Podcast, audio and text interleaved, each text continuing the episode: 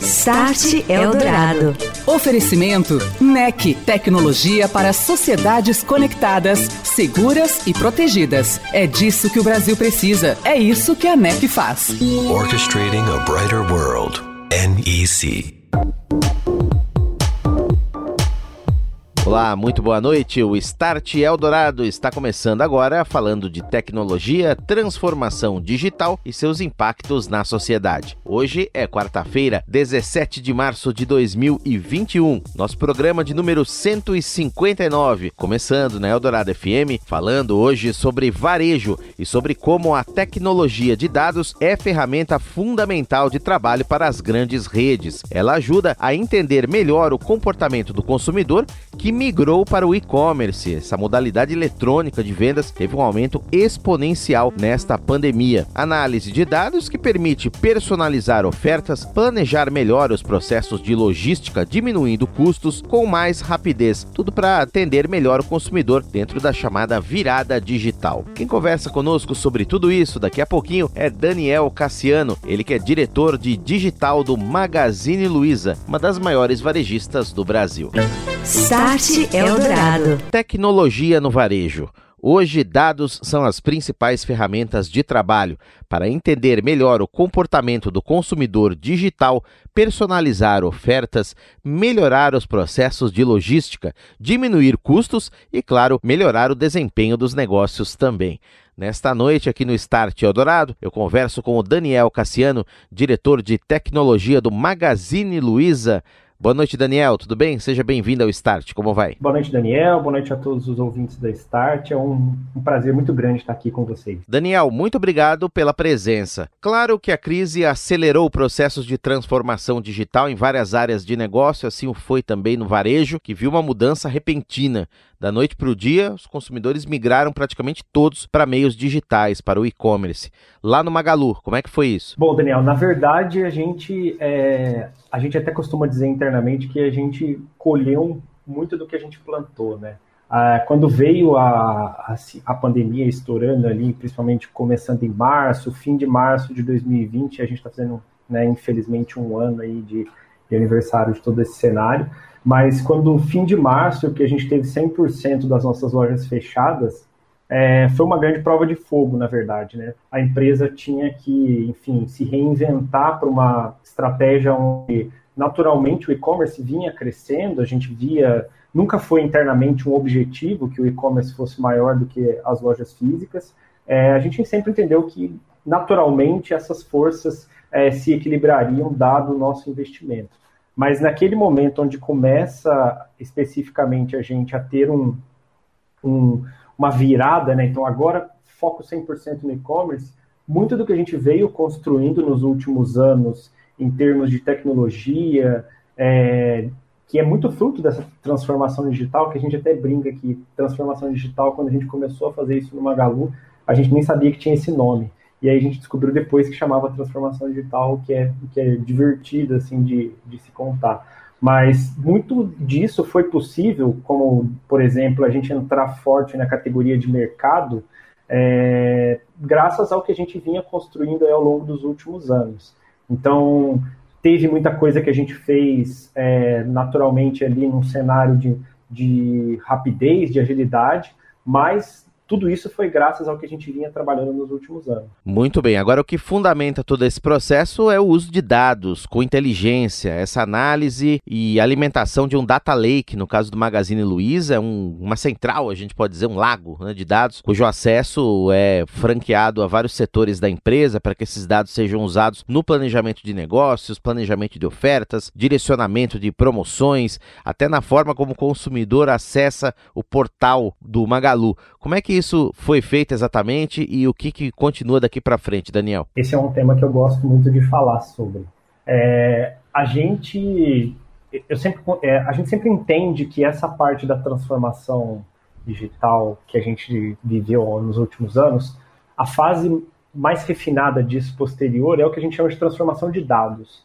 Então, não é possível, na minha visão, você fazer uma transformação de dados que seja extremamente eficiente sem que você esteja transformado digitalmente para que as coisas possam se conectar. Ou você até pode fazer isso, mas vai doer muito. Né?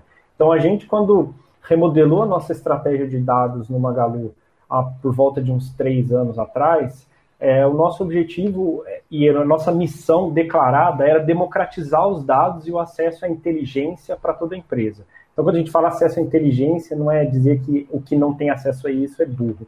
Pelo contrário, é o acesso a ferramentas, é, plataformas e que facilitem, democratizem a construção de inteligência artificial, machine learning, qualquer uma dessas, dessas frentes que a gente possa elencar. A gente teve um trabalho muito grande ali que eu considero é, um trabalho similar ao de uma transformação digital para que a gente pudesse equalizar todas as áreas da gente no, no, que, se, no que se diz respeito ao trabalho com, com dados. É, a gente costuma brincar que é, as decisões, tinha muitas decisões tomadas como se fossem feeling driven, né? Feeling naquela coisa do tino, não, cara, eu acho que é por aqui, aí quando você gosta, mas por que, que você está indo por aqui?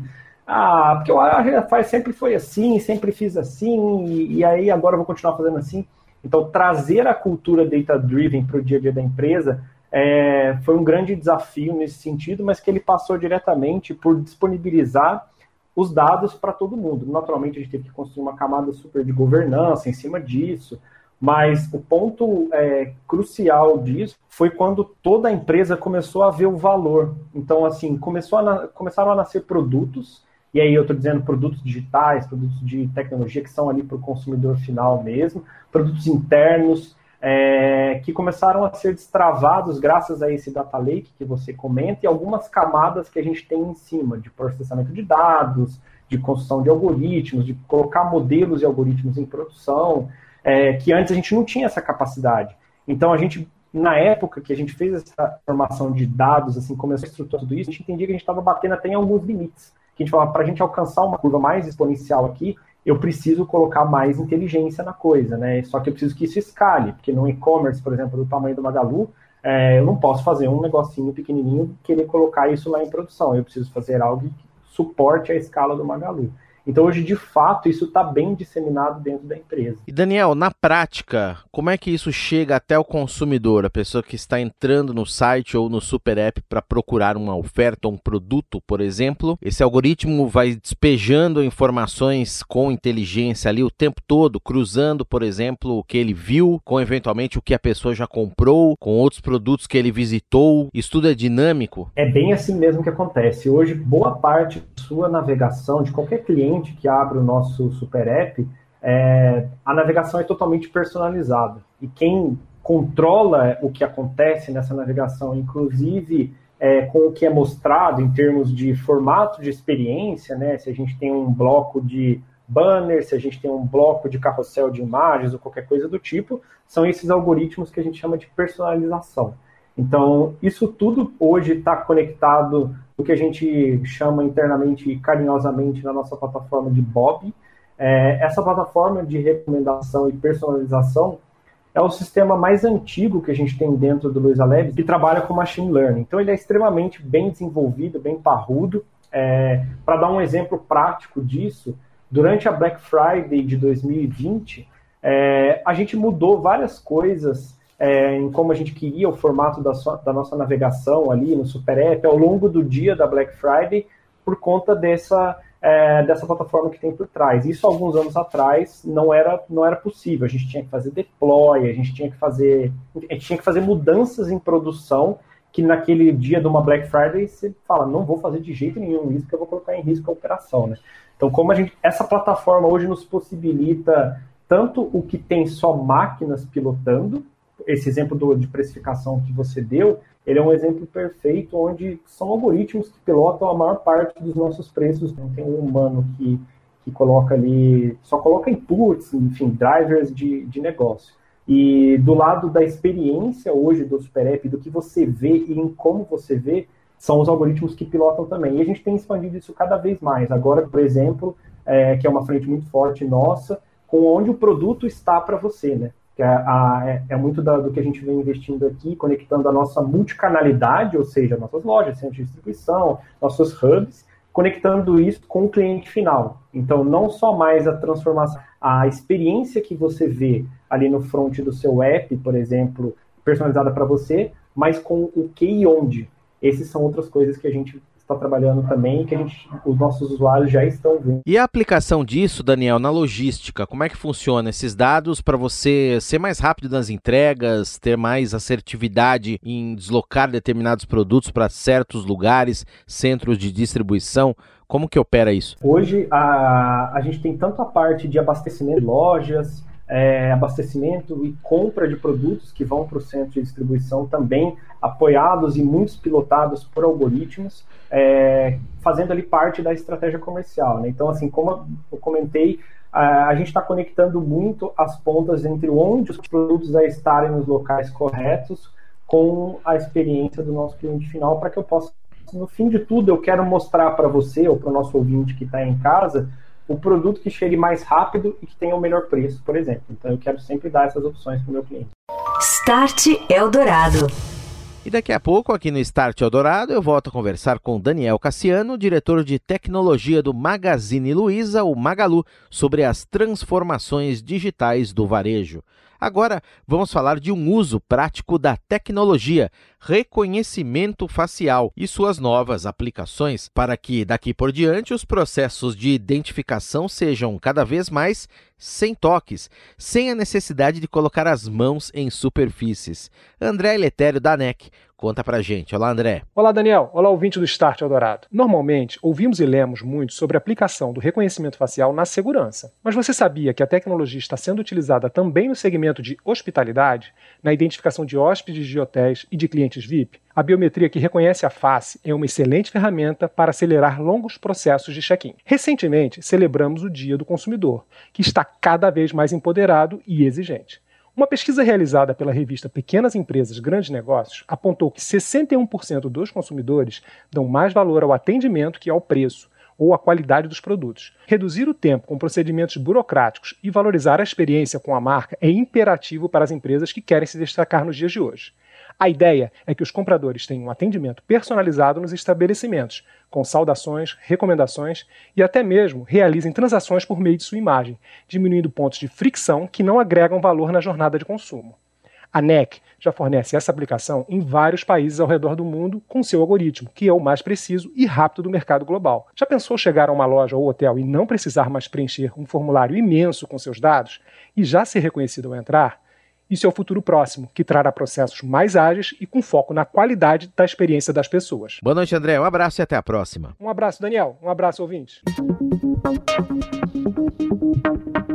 Este é o Start aqui na Eldorado FM 107,3 e hoje eu estou conversando com Daniel Cassiano, diretor de tecnologia do Magazine Luiza. A virada digital que o setor de varejo vem colocando em prática, em especial com o crescimento exponencial do e-commerce durante o período de isolamento. E agora eu queria te perguntar, Daniel, o seguinte, a respeito de segurança de dados. Nós temos visto muitos vazamentos nesse início de ano, dados pessoais e uma empresa como o Magazine Luiza tem, sob sua guarda, informações sensíveis como dados financeiros, por exemplo, e outras mais. E tem um segundo ponto desta questão, que o e-commerce muitas vezes é vítima daquele cidadão que pega os dados pessoais de outro, faz um cartão, tenta fazer uma compra ou fraudar de alguma maneira. Queria que você compartilhasse conosco a tua percepção sobre esses pontos e como é que o Magazine Luiza vem atuando para evitar o máximo possível dessas ocorrências. Tem um super, acho que dá para dizer que hoje a gente tem um super monitoramento em cima disso. Né? A gente tem um time super forte de segurança da informação que trabalha uh, aqui, aqui junto com a gente. Até queria mandar um abraço para o Bruno Rego e todo o time lá, que são super parceiros da gente. É, esse time hoje trabalha em conjunto com o time do Super App e de outras aplicações que a gente tem em volta do nosso ecossistema, onde a gente construiu ali uma série de, de mecanismos que são nossos mecanismos ali que a gente brinca que são os mecanismos de defesa. Então, hoje, é, até pelo exemplo que a gente tem do MagaluPay, que é a nossa carteira digital que está 100% dentro do Super App, né? Isso traz muita visibilidade, naturalmente, no mercado. É, você passa a lidar com transações financeiras dentro do, do nosso Super App, que é diferente de uma transação de e-commerce, né? uma transação de, de venda.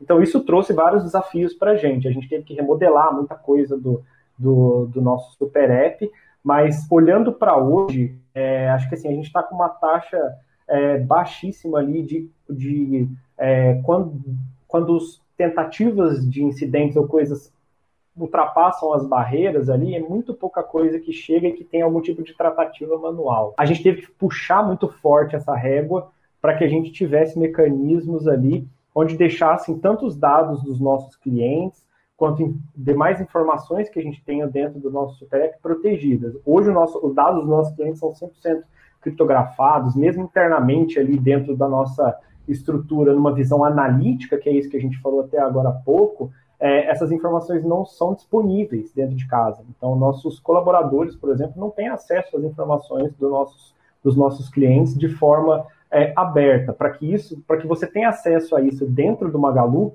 você precisa de uma autorização específica e isso tudo é traqueado. Então, se você tiver acesso a um CPF, é, dados cadastrais, por exemplo, de um cliente, isso tudo fica registrado e armazenado e a gente sabe quem foi a pessoa que teve esse acesso. Então, tem tanto do, do, lado do que vem de fora quanto do que a gente tem que controlar dentro. Magalu está plenamente já adequado à LGPD, Dani? Tem alguma coisa ainda a se fazer? É uma preocupação que a LGPD já está em vigor, começa agora a surtir seus efeitos aí em breve. Como é que foi essa jornada aí? Já está tudo funcionando conforme deveria? Não 100% ainda, Daniel. A gente ainda tem algumas coisas que a gente está trabalhando. É, tem algumas coisas relacionadas ali à experiência das nossas plataformas web, mas as principais é, funcionalidades que a gente tinha que, que atender, a gente já cobriu desde o do ano passado. Para a gente, até esse ponto, assim, é, um, é super desafiador, né? Porque quando a gente fala da chegada da LGPD, e no nosso caso, que a gente tem muitos sistemas é, que tem mais tempo de idade, às vezes, no caso, aquisições de empresa, a gente passa a ter uma série de, de é, origens de dados e de repositórios de dados internos que tornam muito desafiador é, se adequar ao LGPD. Então, ano passado a gente teve que fazer uma uma força-tarefa grande aí, a gente se adequou à maior parte. O que a gente tem hoje são, é, é mais uma fase final, principalmente no que tange a experiência para o cliente. Daniel, a experiência do Marketplace. O Magalu foi uma das varejistas que abriu a sua plataforma para parceiros para que possam integrar os seus negócios, expor seus produtos, se utilizarem da infraestrutura do Magalu e também ganharem nesta crise que afeta globalmente né, o planeta todo. Isso requereu também uma transformação profunda em meios digitais. Como é que foi? Como é que será daqui para frente? Essa foi uma iniciativa super legal que a gente já já tinha uma sementinha aqui dentro do, do Magalu, como que era o Magazine Você, né, no passado, e no passado, né, e ano passado a gente teve a criação ali, principalmente durante ali o, o boom, assim, digamos, da, da pandemia, do parceiro Magalu, que é uma iniciativa do Magalu é, para auxiliar e potencializar a digitalização dos varejistas. No passado, a gente abriu o parceiro Magalu para todo o mercado, né? E a gente teve um boom gigante ali de entrada de pequenos sellers, que a gente chama, né? Que são aqueles, é, por exemplo, varejistas comerciantes que às vezes tem só um marido e uma esposa que trabalham no comércio e eles conseguiram passar a publicar o catálogo deles dentro do Super App do, do Magalu e ter acesso a toda ao nosso ecossistema. Isso faz parte de uma das nossas principais estratégias aqui como empresa, que é de digitalizar o varejo brasileiro. Esse é um dos nossos acho que talvez esse é o nosso, um dos nossos propósitos assim aqui como empresa, né? Que é levar a muitos o que é privilégio de poucos. Fred fala isso. E o parceiro Magalu especificamente, é, ele traz possibilidade, porque Magalu Superep gigante, a gente fechou é, o ano passado com um crescimento gigantesco em todas as, as nossas frentes. O quão, o quão espetacular disso é a gente poder conectar o pequeno e dar a mesma oportunidade para ele do que a gente dá para um grande na nossa plataforma. Então, é, a gente vai. Esse ano é um ano que a gente vai seguir evoluindo essa plataforma, dando mais funcionalidades para os pequenos e médios varejistas e também oferecendo mais funcionalidades e serviços para eles dentro do nosso ecossistema, como por exemplo a parte da logística integrada, é, fornecer retira loja dentro das na, nas nossas lojas para esses sellers, continuar esse ano acelerando bastante essa frente. Como é que o Magalu também continua investindo em inovação, Dani? O Magalu que tem o Luiza Labs, que é um, um hub de inovação dentro da empresa, isso também será fortalecido? Estão abertos a novas ideias? Contato com startups, se integrar a esse tipo de iniciativa, trazer uma ideia de repente de fora para dentro do negócio, ou o colaborador pode de repente sugerir, identificou ali alguma coisa, a empresa é aberta a isso? Super, sim, acho que a gente no começo de tudo, quando a gente olha lá para trás, no início da transformação digital, a gente fala assim, putz, existiu uma área de inovação, né, dentro do, do, do Magalu, que foi de onde a gente nasceu, ali onde originou o Luiza Labs. Hoje a gente entende que inovação é um tema que está mais no job description. Então, assim, a gente espera é, de todos os colaboradores que estão aqui que eles realmente tragam essas, essas, é, essas ideias. A gente tem uma abertura gigante a isso, a gente tem inclusive eventos internos de pitch, tem pitch day da logística, tem de outras frentes onde é, próprios colaboradores ou empresas de fora, startups, têm a oportunidade de, de apresentar produtos ou ideias que é, façam sentido ali para a gente. A gente tem frente de investimento em startups. É, assim, quando a gente vai chegando num, tamanho que a gente está atingindo de escala, é, às vezes de fora pode parecer, como é que vocês estão inovando ainda, né? Está no nosso DNA. Então, é, a gente em nenhum momento aqui tem a, o incentivo ou desincentivo de que as pessoas parem de pensar disruptivamente. Então, desde o desenvolvedor que está lá trabalhando em um produto específico da cadeia, até dos mais altos executivos, existe muito forte essa troca, né? A gente naturalmente tem as frentes que a gente quer colocar mais ali força em termos de disrupção, mas dá para dizer que assim hoje é, a parte da inovação está bem no DNA. O Labs é o grande capitão disso aqui dentro do, do Magalu, sem sombra de dúvidas, né? Até pela tecnologia ter um papel é, de ponte, né? A, a, tecnologia constrói a ponte entre uma ideia e um, e um consumidor daquela ideia. Então a gente faz muito bem esse, esse muito bem, eu acho que eu fui até exagerado aqui, mas a gente faz, faz legal esse papel dentro do, é, do Magalu. E o que a gente vem investindo bastante também, Daniel, é em levar isso para todas as áreas, que não fique inerente ao Luiz Alves. Assim, não é só o Luiz Alves que tem que ter esse papel. Na verdade, a gente, conforme você vira um ecossistema, existe uma tendência de que várias frentes se focam em determinados é, em determinadas partes. Então, quanto mais a gente consegue espalhar isso dentro da empresa, mais a gente escala. E Dani, na linha disso que você está falando, transformação digital não passa só por tecnologia, passa também pelas pessoas, né? Eu acho que passa até mais pelas pessoas do que pela tecnologia, Daniel. Do que eu tenho de experiência daqui, do que eu vejo no mercado, é, os sistemas eles vão conectar as pontas numa transformação digital. Mas se você não tiver o mindset correto, as pessoas com aquela visão correta envolvidas ali, é, não vai acontecer. Você pode fazer o sistema mais avançado do mundo, a plataforma com inteligência artificial que faz isso, isso, aquilo, mas se não tiver uma adoção, por exemplo, de quem vai usar, isso não vai acontecer. Então eu acho que passa por pessoas, passa por cultura, processos e tecnologia, talvez essas, essas quatro pontos. Muito bem. E Daniel, para a gente concluir, o que, que fica daqui para frente? O que, que dá para tirar de bom, se é que dá para a gente classificar assim, mas alguma coisa vai ficar dessa crise e daqui para frente, numa visão já mais otimista, como será esse varejo cada vez mais digital? Bom, acho que fica muito a lição e, e ficou para o Brasil, né, de que a, a, a necessidade de estar pronto digitalmente, transformado digitalmente, ela não era só um buzzword, né? Ela vinha já batendo na porta e com esse movimento é, na, ficou muito mais consolidado.